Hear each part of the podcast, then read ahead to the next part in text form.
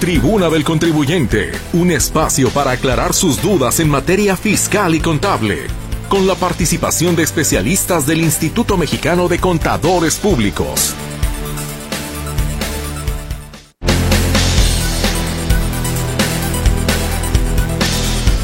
¿Cómo le va? Muy, pero muy buenas tardes. Sea usted bienvenido a este espacio, la Tribuna del Contribuyente. Estamos iniciando semana y esperamos, por supuesto, todo el equipo que sea una muy buena semana para usted.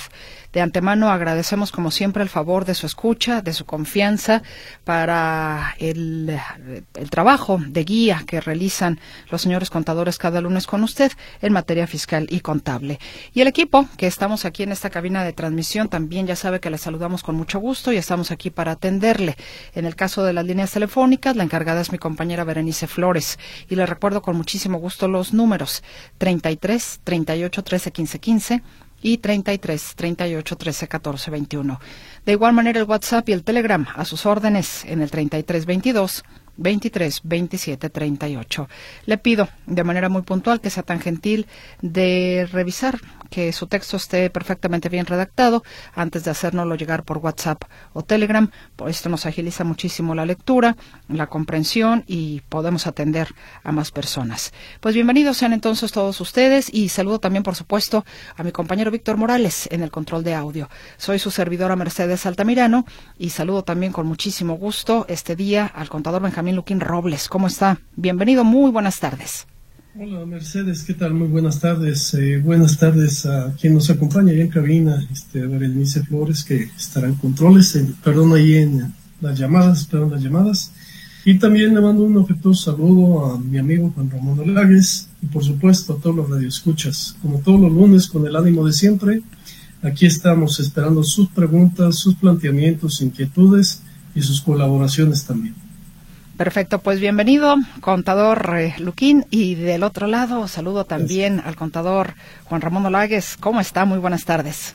Muy buenas tardes, licenciada María Mercedes Altamirano y Bolívar, con el gustazo y el entusiasmo de todos los lunes a esta hora, desde hace ya varias décadas. Aquí estamos a la orden de nuestra audiencia radiofónica, que también le mando saludos muy encarecidos, por supuesto extensivo a nuestros madrugadores y al equipo Carta Blanca que lo acompaña usted allá en cabina, ¿sí? en controles, en recepción de llamadas a Berenice. Sí, un fuerte abrazo y un saludo para que nuestra audiencia nos haga el favor de mandarnos sus dudas, preguntas de carácter legal, contable, corporativo, fiscal y verá que con mucho gusto trataremos de darle salida a sus dudas, inquietudes y preguntas. Pues bienvenido también, contador Olagues, y le preguntaría si tenemos nuestra gustada sección. Claro que sí, tenemos ah. nuestra gustada sección de los avisos parroquiales, licenciada María Mercedes. Y si usted no dispone de otra cosa, me permitiré invitar a la audiencia y a todo el público en general a tres eventos que el Colegio de Contadores Públicos de Guadalajara, Jalisco organiza ¿sí? para las próximas fechas. El primero de ellos es un taller de devolución, compensación y acreditamiento de IVA 2023. Esto será mañana, 28 de febrero, de 4 a 8 de la noche, en ambas modalidades, es decir, el híbrido, presencial o desde la plataforma virtual de Zoom. El otro curso, evento, es una semana de costos que va del lunes 5 al viernes 10 de marzo de 2023, todos los días en un horario de 4 a 8 de la noche y también la modalidad es híbrida. ¿sí? Por último, eh, un tema por demás novedoso, ya que la declaración anual para 2022 trae nueva información. Este eh, tema se llama puntos finos de la declaración anual 2022 para personas morales, que tenemos que estar presentándola aproximadamente entre unos 32 o 33 días para adelante en el caso de las morales. Esto será el martes 7 de marzo 2023 de 4 a 8 de la noche también en la modalidad híbrida. Más información al Colegio de Contadores Públicos de Guadalajara, Jalisco, al teléfono 33 36 29 74 45, extensión 226, con la licenciada Adriana Mesa. Pues muchísimas gracias, contador Olagues, por la invitación que esperamos le sirva al auditorio que pueda tener el interés en los temas. Y el día de hoy vamos con la séptima y última parte del tema que se ha venido desarrollando en los últimos lunes aquí en este espacio, que son los puntos relevantes de la resolución miscelánea fiscal 2023. Como le digo, hoy cerramos entonces este tema y lo que usted desea consultar en relación al mismo o alguna otra duda o inquietud que tenga en materia fiscal o contable, ya sabe que más adelante abrimos justamente el espacio para eh, que el auditorio pueda formular sus preguntas. Pues vamos a ir. ¿Tenemos pausa, Víctor? Tenemos una pausa entonces, rápidamente regresamos para escuchar ya, como le decía, la última parte de los puntos relevantes de la resolución miscelánea fiscal 2023.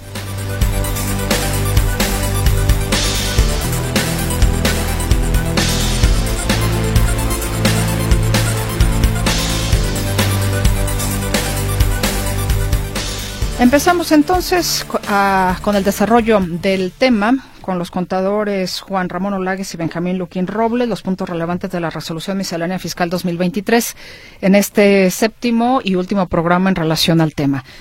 Comenzamos entonces con usted, contador Benjamín Luquín Robles, por favor.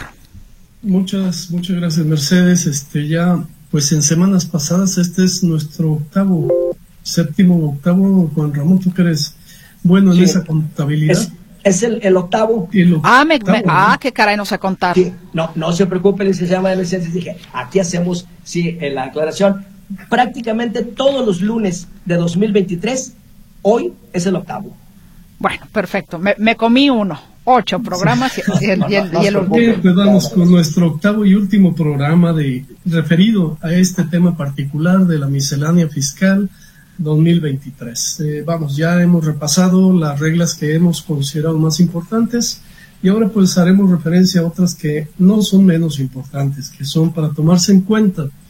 Una de ellas es una regla 3.2.4. Esta regla de la resolución miscelánea permite que aquellos contribuyentes en situaciones particulares cuando reciben anticipos de clientes esos anticipos de clientes son un dolor de cabeza para muchos clientes porque la ley establece, el artículo 17 de la ley de impuesto a la renta, que cuando se recibe un anticipo se acumule la totalidad de la operación.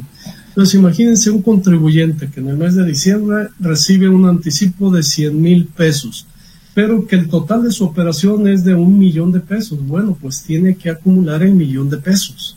Y bueno, a través de esta regla miscelánea 3.2.4, lo que establece la misma es que le da oportunidad al contribuyente de acumular solamente la parte del anticipo, no acumular la totalidad de la operación. Entonces es un, de muchísima ayuda porque esa situación se presenta, insisto, con contribuyentes de diversas actividades lo único, pues malo, podríamos decir que no aplica para aquellos contribuyentes que se dediquen a la construcción, es decir, no aplica para contratos de obra, de obra inmueble o de obra mueble de larga duración. Para ellos hay una consideración especial en un artículo específico que es el artículo 18, pero para aquellos contribuyentes en general que se dediquen a la prestación de servicios o enajenen bienes eh, diferentes a inmueble, pues eh, bueno, si reciben un anticipo, tienen la posibilidad de acumular exclusivamente el anticipo. ¿Para esto qué se requiere? Bueno,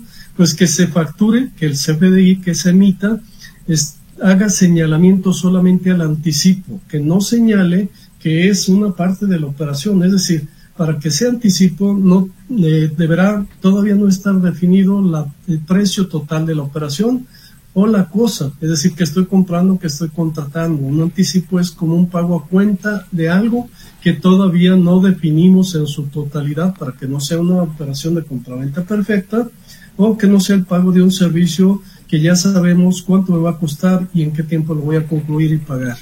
Y para esos efectos sí se podría entonces aplicar este supuesto, emitir el CPDI por el anticipo y acumular exclusivamente el monto de dicho anticipo. Gran ayuda en materia fiscal, ya que evitará que generemos una utilidad fiscal en demasía pues o exagerada que nos llevará con consecuencias incluso para el siguiente ejercicio porque el coeficiente de utilidad estará muy elevado. De igual forma, nos permite una regla complementaria a esta misma, esta 3.2.4, la regla 3.2.24, casi se parecen, 3.2.4 y 3.2.24, la cual establece el tratamiento fiscal para lo mismo, para eh, los efectos de los pagos provisionales que debe efectuar el contribuyente en el ejercicio, para que en dichos pagos provisionales solamente contemple la parte del anticipo y no contemple, bueno, la totalidad de la operación. Como ya mencionábamos, es un caso muy particular, muy específico y que requiere pues una serie de condiciones, una serie de requisitos adicionales que por obvios de tiempo no lo mencionamos aquí, pero quien esté interesado en profundizar en este tema, pues que lea estas dos reglitas misceláneas, 3.2.4 y 3.2.24, para que vea o se entere, se documente qué debe hacer en esos casos particulares para calificar a ese supuesto, a ese beneficio que le otorga esta eh, regla miscelánea, no la ley. La ley le obliga a acumular la totalidad de la operación, como ya lo mencioné, en los términos del artículo 17 de la ley impuesto a la renta. Y bueno, también este, tengo por aquí alguna información complementaria. Recordemos que la semana pasada por ahí un contribuyente, perdón, una persona, un radio escucha, mejor dicho, ya parezco gente del STAT hablando, un contribuyente, no, un radio escucha nos habló y nos dijo, oye, si no, habían, eh, si no se habían publicado modificaciones a la resolución miscelánea 2023, y bueno, pues como que su voz fue de profeta, ya sabíamos que había una versión anticipada de la primera modificación a la resolución miscelánea, así lo señaló acertadamente Juan Ramón Olagues en el lunes pasado. Y bueno, pues el día 23 de febrero, el jueves pasado, se publicó ya esa primera resolución, que no nos afecta mucho porque es una modificación a la regla 13.1 que habla sobre la declaración de derechos por la utilidad compartida de extracción de hidrocarburos. Entonces, pues esto prácticamente es para Pemex o aquellos contribuyentes que tienen alguna relación con extracción de hidrocarburos.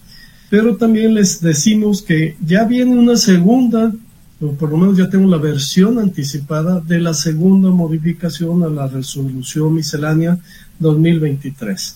Y les comento brevemente que también esta trae, además, bueno, esta contempla, fíjate, la modificación a esa regla 13.1 la vuelven a modificar en esta versión anticipada, como que no quedó completa en la publicada el 23 de febrero y la complementan en una versión también anticipada que será la segunda modificación de la regla miscelánea, porque en aquella ocasión como que se quedaron cortos, no les alcanzó la tinta el 23 de febrero y bueno, pues la modificarán próximamente nuevamente esa regla.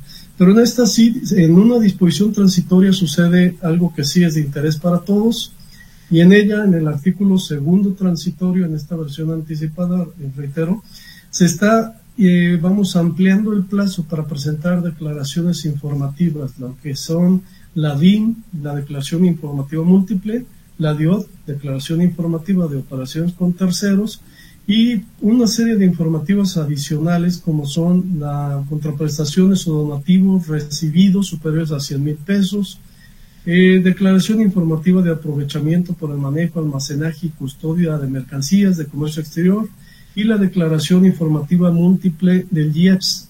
Esta están ampliando el plazo para poderlas presentar hasta el 15 de marzo próximo.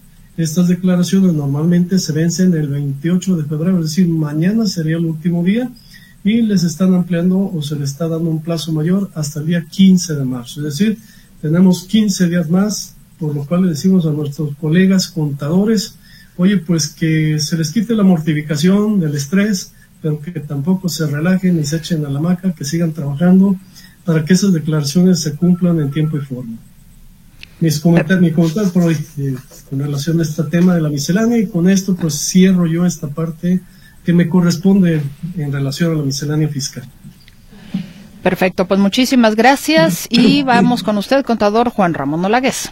Muchas gracias, licenciada María Mercedes. Sí, esta prórroga que don Benjamín Luquín perfectamente acaba de, narrar y de explicar perfecto, dice en los considerandos del comunicado que es por cuestiones de mantenimiento al aplicativo de estas informativas. Yo pienso que están dando el mantenimiento a todo porque está atorado otros, otras obligaciones también que ya nuestra audiencia nos, nos ha marcado. Y desde el día 24 de febrero y hasta el día 2 esperan terminar esto para que el día 3 ya estén habilitadas las plataformas. Sin embargo, pues tenemos hasta el día 15 con esas consideraciones. Por otro lado, también el SAT informó a través de un comunicado que hay disponibilidad de citas en los 32 estados de la República, en todos los órdenes, para que nuestros los contribuyentes puedan hacer sus trámites que se requieren presencial en las oficinas. Entonces, pareciera ser que también traen esa esa buena intención de que ya se abran los aspectos de las citas.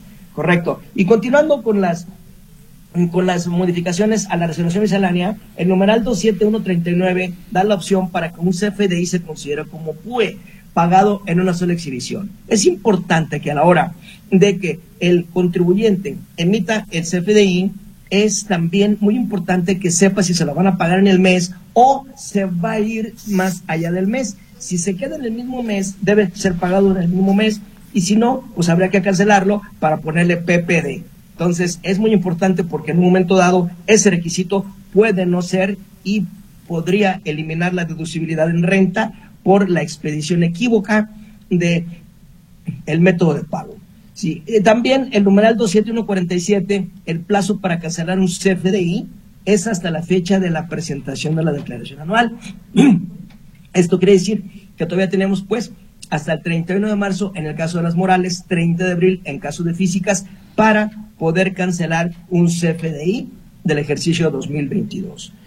Luego, el numeral 2756, correcciones del CFDI de nóminas de 2022 si las, eh, los CFDI timbrados de nóminas pueden tener o quizá tuvieron algún error, entonces el contribuyente tiene hasta si mañana, si febrero 2023, para corregir los CFDI timbrados de las nóminas. Recordemos que las nóminas también van a migrar a la versión nueva que corresponde y más vale pues que de alguna manera ya vaya haciendo estas consideraciones de los contribuyentes a fin de que vayan tomando sus providencias. ¿Sí? En el caso del numeral 3.5.19, este numeralito que nos han hablado también nuestra audiencia por aquellos 15 mil pesos en efectivo, establece este numeral la obligación del sistema financiero de llevar un registro con todos los datos generales de los depositantes en efectivo, efectuado por cada uno de ellos,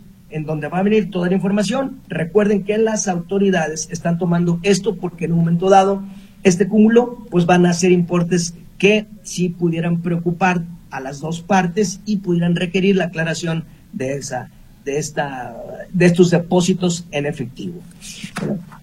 También tenemos el numeral 3.1317 donde los reciclos, personas físicas y los reciclos, personas morales, no están obligados a enviar contabilidad ni presentar la DIOT, ¿verdad?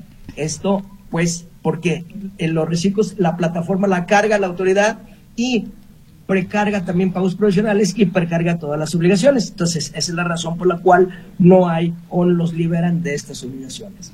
El numeral 31321 aclara que los reciclos solo podrán tener la copropiedad en actividades empresariales. Por lo tanto, para reciclos no hay copropiedad en arrendamiento. El numeral 3173 prevalece para 2023 el generoso pago en parcialidades de ISR anual de personas físicas. Y digo generoso porque ahora sí, en seis parcialidades, el saldo a, cargo que tengo en contribuyente el próximo 30 de abril, si hay una tasa y un procedimiento bastante, bastante, bastante bajo para que se tome los seis meses y pueda en un momento dado pues diferir esos pagos sin el gravoso cargo de eh, actualización y recargos. Por otro lado, las personas físicas que obtuvieron un solo patrón y obtuvieron intereses nominales de 20 mil pesos ¿verdad? y menores no tienen la obligación de presentar la declaración anual.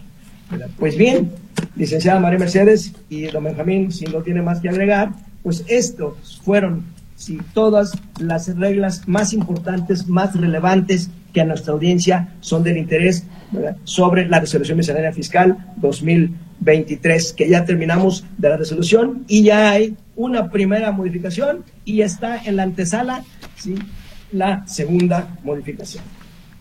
Perfecto, pues muchas gracias señores contadores. Sí, todavía tenemos unos minutitos que podemos aprovechar para dar salida a las inquietudes de nuestro auditorio que ya han llegado a través de WhatsApp, a través de Telegram y eh, con Bere que está atendiendo también a nuestro auditorio. Comienzo entonces. Buenas tardes señores contadores, quiero hacer una pregunta. Yo pago manutención alimenticia a mi esposa. Le deposito a su cuenta, pero quiero saber cómo le hago para que no le cobran impuestos a ella. Saludos. La manutención está exenta. Esto este, se entiende como una obligación, como un donativo para efectos de este, el apoyo pues, a la familia, a los hijos, y está exenta de impuestos sobre la renta. En más participación nos dice Juan Pablo Arroutine. Eh, tributé hasta el 31 de diciembre de 2022 en el RIF. En enero del 2023 cambié a Recico. Tengo pendiente declarar el bimestre noviembre-diciembre 2022 de RIF. Entro al portal a declarar y no me deja realizarlo. Me dice que elija otro periodo. Chequeé mi constancia y sí estoy en reciclo a partir del 2023. ¿Me pueden orientar qué hacer para poder realizarlo? Muchas gracias por su ayuda. Eh, ya lo dijimos, ¿verdad? Que eh, están las, los aplicativos están en mantenimiento. La autoridad dice que nada más las informativas. La verdad es que en general tenemos problema para cumplir con las obligaciones. Entonces, incluso le dice la, la misma autoridad que se vaya a otros periodos. El problema no son otros periodos, el periodo es el que quiere mandar y no lo puede hacer, ¿verdad? Entonces, cámbiale si puede de navegador o en su caso, pues eh, mande una, un caso de aclaración a ver qué le dice la autoridad, pero lo más seguro es que esto se vaya a liberar después del día 2 de marzo. Soy Roberto Hernández. Si un proveedor me entrega una factura de 100 mil pesos y le pagué con transferencia electrónica, ¿cómo investigo si la canceló? ¿En qué me afecta si canceló la factura? Si se cancela la factura, le debe llegar un aviso por buzón tributario en donde debe aceptar la cancelación, es decir, no la puede unilateralmente el proveedor cancelar. Le da notificación al cliente y solo que le dé la aceptación se daría por cancelada dicha operación. Adicional, puede entrar a la página del SAT y ahí puede bajar todas las facturas vigentes que tenga de sus proveedores e incluso todas las que haya emitido también él. Caballeros, auditorio, vamos a una pausa y regresamos con más de la participación del auditorio.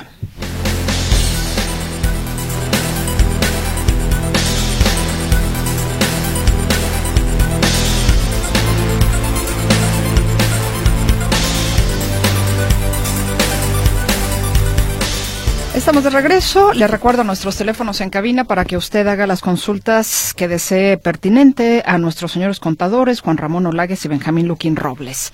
Números en cabina 33 38 13 15 15, 33 38 13 14 21, WhatsApp y Telegram en el 33 22 23 27 38. Vamos entonces con más de la participación de nuestro Radio Escuchas. Carlos Vázquez dice, jubilado con RFC, régimen de sueldos y salarios. Vendí el año pasado un terreno, por lo que tengo que presentar declaración en el próximo mes de abril. ¿Debo de hacer aviso de aumento de actividad y en ese caso en qué régimen? Eh, considero que no es necesario que dé un aviso de aumento de obligaciones, ya que se trata de un acto accidental y esta, eh, tendría que declarar efectivamente en el mes de abril por el capítulo de enajenación de bienes es muy probable que la información venga ya precargada, prellenada en esa declaración, en virtud de que el notario debió haber dado los avisos correspondientes al SAT. Y la constancia a él. Y, y, y también una constancia a él en donde se detalle el monto de la operación y la retención de impuestos, retención entero de impuestos en caso que haya, haya sucedido. Ricardo González, yo soy reciclo y tengo ingresos por venta de agave y tengo ingresos por honorarios y por sueldo. Sumando los tres son tres millones ochocientos mil pesos para el 2023. ¿Con eso me salvo del régimen de reciclo o cómo presento mi declaración anual? En automático ya se sale del régimen de reciclo. Eh, eh, queremos, queremos pensar que es enero febrero, es decir, apenas va empezando el año y ya va a tener que emigrar al general. Nos dicen, saludos a los contadores, soy Rubén Flores. Una duda. Deseo liquidar una sociedad que nunca tuvo operaciones. He estado presentando declaraciones en ceros a la fecha. En septiembre del 2022 se realizó el acta de liquidación. En diciembre asigna el número de escritura para protocolizarla y en enero de 2023 se realiza la protocolización de la misma. Quise realizar la declaración anual del 2022 por liquidación de la sociedad y no me lo permite. Dice que la declaración vigente existe. El periodo seleccionado no puede ser presentado, ya que no es compatible con los periodos presentados en las declaraciones actuales vigentes. En cambio, me permite presentar una declaración por terminación anticipada. ¿Es esto correcto? La fecha que debo poner es de enero a septiembre y posteriormente presentar una por liquidación. Espero haberme dado a entender. Saludos. Bien, pues parece que sí, la plataforma del SAT, como mencionamos un momento, tiene una serie de situaciones que no contempla adecuadamente.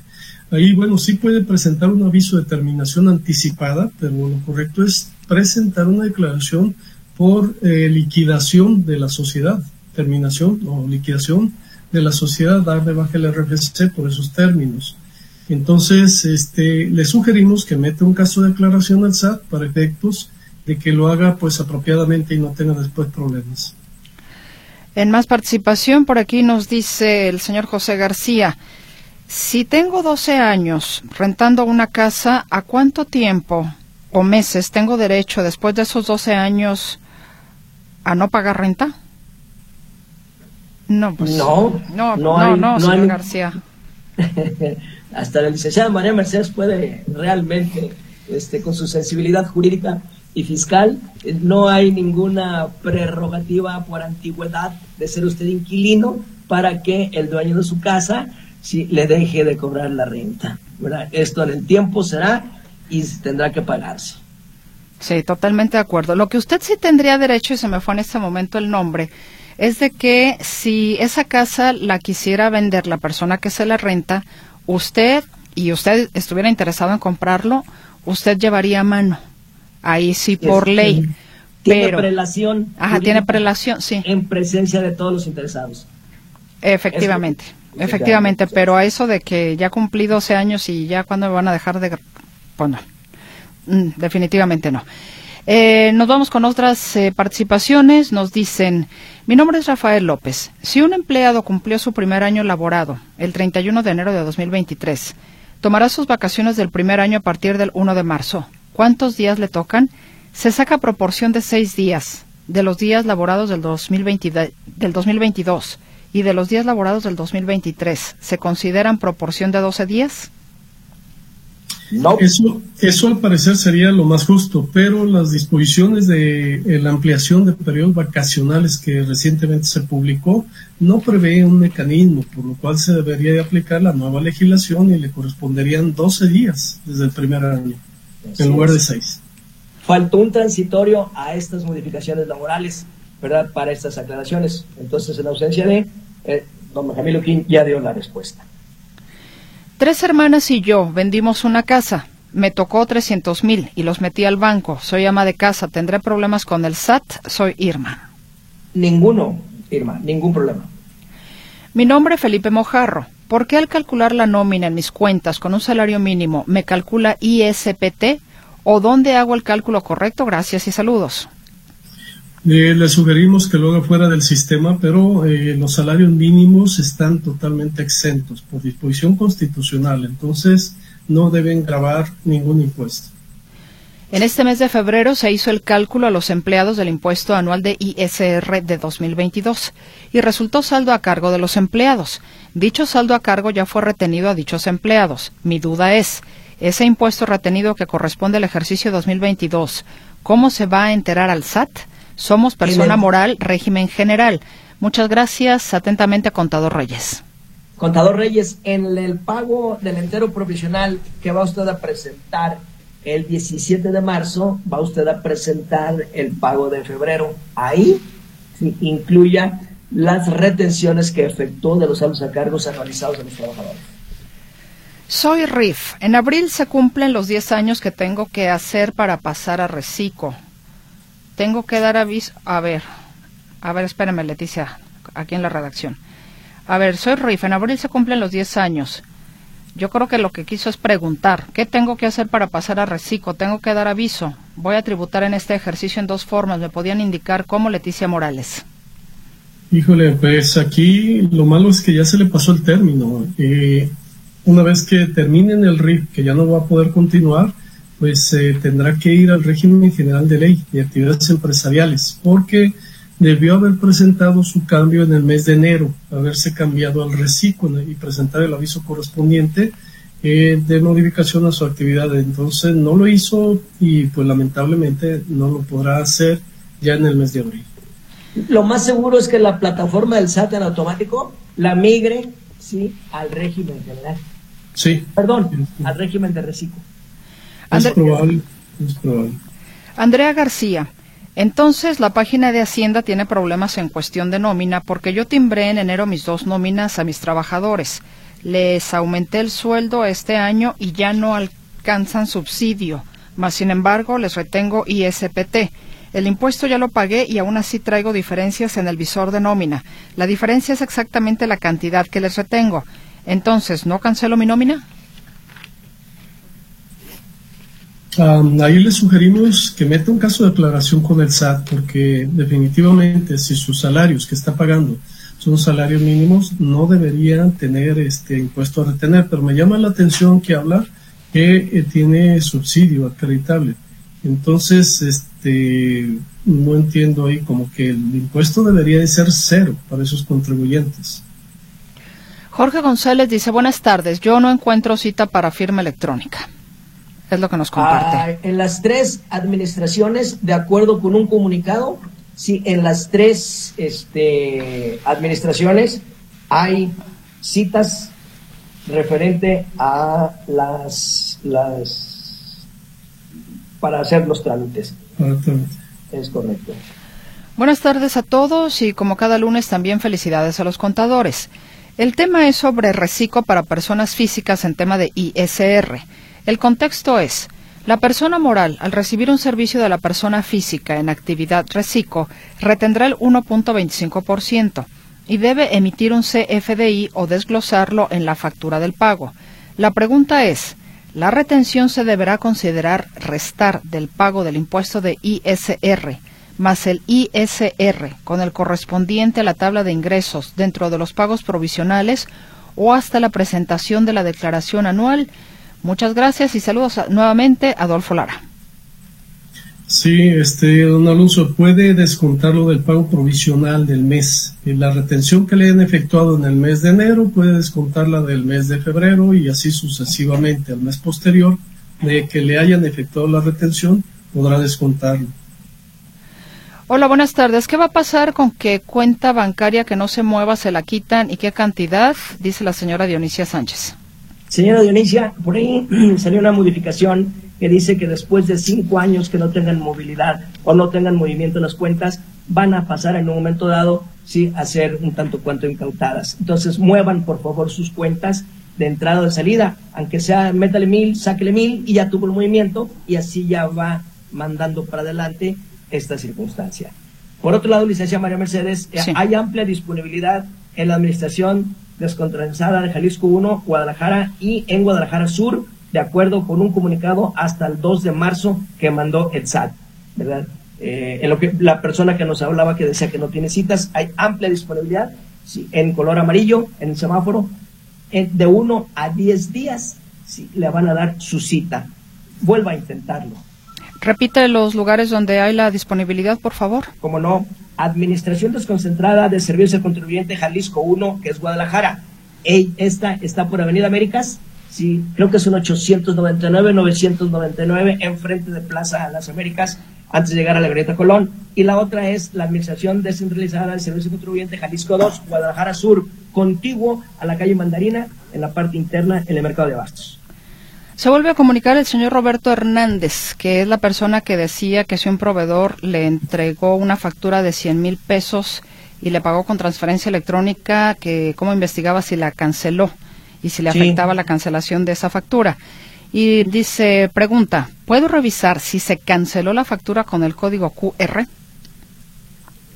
Sí, sí, con el código QR le va a decir si está vigente esa factura, si está, eh, vamos, si está, si está bien que no esté cancelada. Buenas tardes, soy Federico Pérez García. Soy de régimen de simplificado de confianza. ¿Debo de tener cuenta bancaria fiscal? Afirmativo, señor Federico. Soy la señora Arenas. ¿Qué procede en materia de RFC si recientemente me doy cuenta de contar con un CURP doble de mi misma persona y por disposición del juez quedará vigente el distinto al que conoce el SAT? ¿Hay algo que deba hacer en el SAT? Saludos, gracias hacer la precisión en el SAT de cuál es el CURP que, estará vigente. Si es el que ya tiene, el que va a quedar definitivo, en forma definitiva, y es el mismo que tiene el SAT, pues bueno, no habrá problema, pero en caso contrario, deberá ser la aclaración, la precisión. Y también al INE, ¿verdad? Y si tiene crédito en Fonavit, y si tiene pensión, al Seguro Social, a la FORE, etcétera, etcétera. a la CURP debe quedar completamente toda la afiliación de todos los biométricos de la persona física. Bueno, aquí Teresa García nos pide eh, orientación de cómo hacerle llegar una, una, perdón, una tarjeta, una carta al presidente de la República porque le negaron la tarjeta de bienestar a su mamá. Mire, si no me equivoco, Teresa, en la página de la Presidencia de la República hay una forma de contacto. habría que habría que revisarlo. Si puede irse usted adelantando en la página de la Presidencia de la República. O si no, de igual manera en la Secretaría de Bienestar. La Secretaría de Bienestar tiene eh, una tiene una página, tiene posibilidad de contactar. No sé cuál haya sido el motivo, pero eh, bueno, creo que están esas dos vías. Nos dicen, buenas tardes, si dentro de sus conocimientos me pueden contestar, les agradezco. Hay una propiedad mía y de otra persona. Se firmó contrato con una inmobiliaria para que se rente. Por falla de un familiar muy cercano no estuve presente cuando se firmó y solo firmó la otra persona.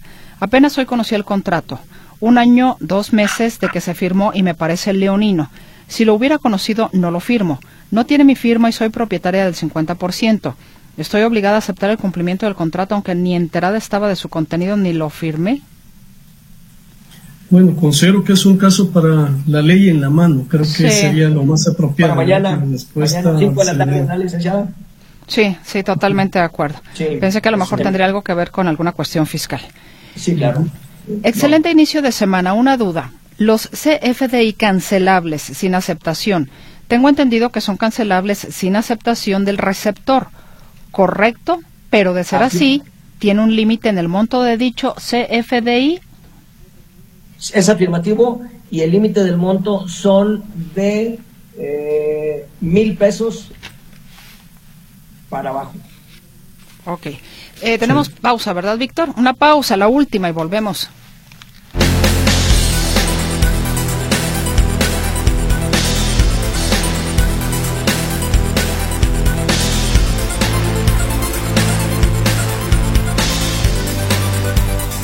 Regresamos con más dudas, con más inquietudes para los contadores Juan Ramón Olagues y Benjamín Luquín Robles. El señor Arturo Estrada pregunta, ¿En dónde presento la declaración anual de sueldos y salarios correspondiente al ejercicio del 2022? En la plataforma del SAT, ahí con su este, firma electrónica puede accesarla y este, todavía no está disponible, esto será hasta el mes de abril y seguramente ya va a estar prellenada su declaración, nada más cuestión de revisarla. Ernesto González, yo soy persona física por sueldos y salarios y no tuve ingresos en el 2022 ni ahorita, pero vendí una casa en 900 mil pesos. Me hicieron transferencia a mi cuenta de ahorros. La persona que compró la casa la arregló y la vendió. Yo solo le firmé un poder para que ella la escriturara. ¿Tengo que declarar ante el SAT por los 900 mil pesos que recibí? Afirmativo, porque tiene usted dados de alta dos capítulos de la ley de la renta, sueldos de salarios y enajenación de bienes. Nos dicen, a ver, a ver, ¿qué? A ver, es el señor Jorge González que decía, yo no encuentro cita para firma electrónica. Ah, ya, ya dijimos, las tres administraciones, las dos primeras que dije tienen amplia posibilidad, sí, y Zapopan tiene poquito mediana posibilidad, pero las tres tienen disponibilidad hasta el día 3 de marzo. Es que aquí me manda una, eh, una eh, captura de pantalla donde le dice, lo sentimos, por el momento no se cuenta con disponibilidad para el servicio y el módulo seleccionado. Puede ser que esté en mantenimiento la página. No, pues dice que, lo, que la, opción que le da es que se ponga en el servicio de fila virtual. Pero Bueno, no, oye, no, no sería extraño este que nos dicen que ya está funcionando, que tienen mucho espacio y resulta y, que. Y por ya- otro lado están arreglando la página, ¿no? Como es en el los caso de la no sucede. Sí. Y a ver, señor González, honestamente no entendí qué, qué fue lo que puso abajo de esa captura de pantalla. Puso tendras ECA, ECA, no sé qué quiso decir, ojalá que lo aclare, por favor. Eh, nos dicen, buenas tardes, traté dos veces de hacer cita para la e-firma y me manda a fila virtual. Es mentira que existen estas citas. Otra persona del auditorio, el señor Rubén Flores. Está bien. Aquí Pues- tenemos el comunicado del SAT y en base a ese comunicado, sí, nos permitimos hacer el comentario. Buenas tardes, soy Efraín Valle. Un cliente me hizo un depósito por el 50% del valor de la compra, ya con todo y el IVA. El producto se empezará a fabricar el próximo mes y lo estaré entregando a principios de abril. Mi duda, ¿cómo debo de facturar? ¿Cómo anticipo? como anticipo o como una factura por el 50% de la mercancía. No entendí bien cómo puedo acumular dicho anticipo para el próximo bimestre. Sí, si quiere acumular solamente el anticipo para el pago provisional, entonces se tendrá que facturar solamente el importe que le están pagando y sería como anticipo, sin hacer referencia que es el 50% ni nada por el estilo, porque entonces ya estaría asumiendo que la operación está ya consignada en un valor total absoluto. Entonces se obligaría a pagar el a acumular el 100%. Entonces, si quiere diferir, tendría que facturar solamente así como anticipo a cuenta el monto que le están pagando y este hasta que esté terminado el producto emitirá la factura al 100% y cancelará este anticipo que le están dando ahorita. Exacto. Este procedimiento, tratamiento que don Benjamín Luquín acaba de mencionar, está en el numeral 3.2.24 de la resolución miscelánea. Sí. Porque si hay alguna duda, por favor remítase ahí, porque sí es larguito el proceso. A ver, nos dicen también, a ver, eh, perdón, eh, Leti Morales nos dice, Meche, tengo dos semanas en fila virtual. Wow. Pues, ay, Bien. Entonces, no, no hay tal, no hay tal.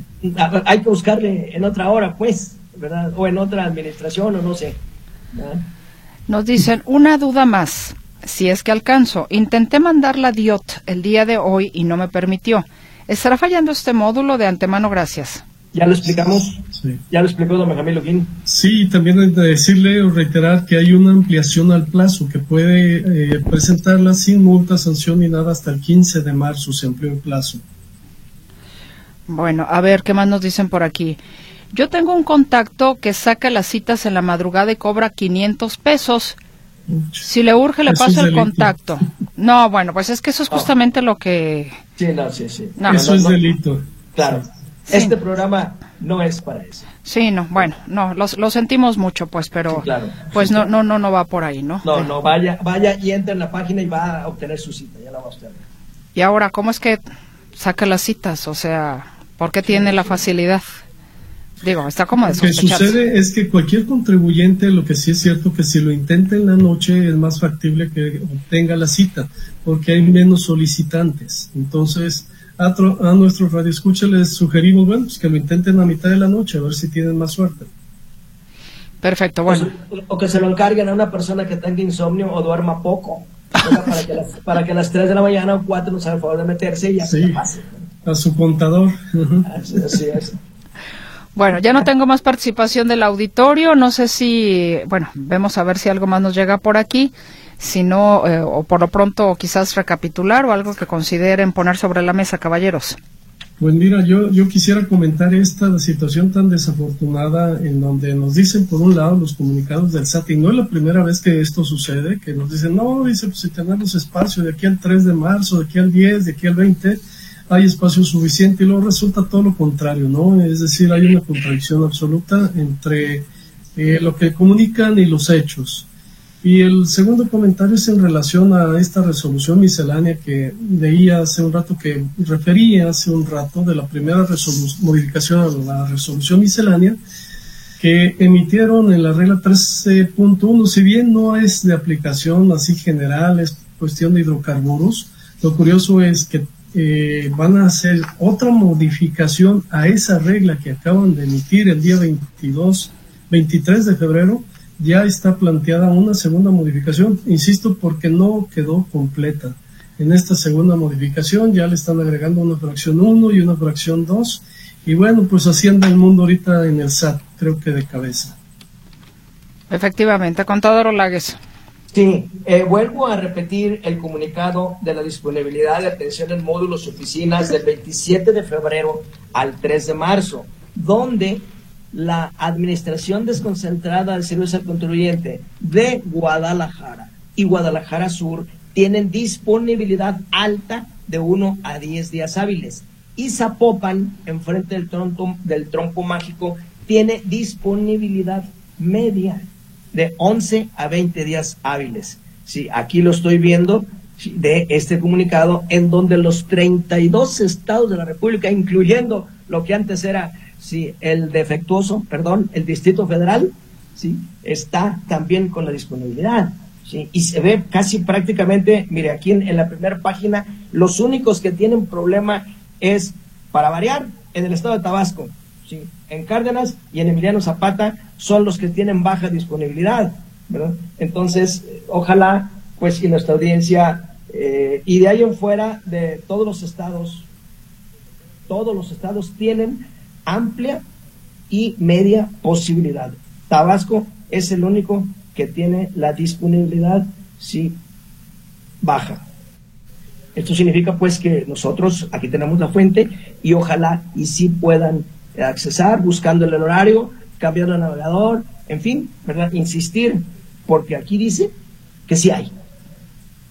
Bueno, pues ojalá que en esos lugares que ya nos acaba de precisar, contador, la gente lo intente, esperando por supuesto que, que efectivamente así sea, que no como decía el contador Benjamín Luquín, que nos dice en blanco para salir con verde.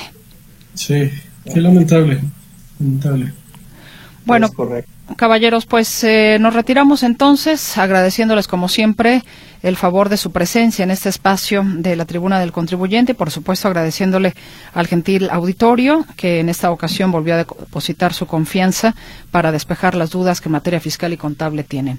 Contador Benjamín Luquín Robles, muchas gracias. Hasta la próxima. Muy amable. Mercedes, muy buenas tardes y buen inicio de semana, igual Juan Ramón, igual a todos nuestros radioescuchas, que tengan una excelente semana. Gracias, Benjamín. Contador Juan Ramón Olagues, muchas gracias. Al contrario, licenciada María Mercedes, es un placer poder servir. Sí, y aquí estamos y muchas gracias por la invitación. Al contrario, pues esperemos que el próximo lunes nos podamos reunir de nueva cuenta en este espacio. Le invitamos, por supuesto, a que nos agende para la próxima semana y saludamos con muchísimo gusto a quienes nos escucharon en la retransmisión. Despertando por ahí al gallo, que tengan un estupendo martes a nombre de todo el equipo. Soy su servidora Mercedes Altamirano. Muy buenas tardes.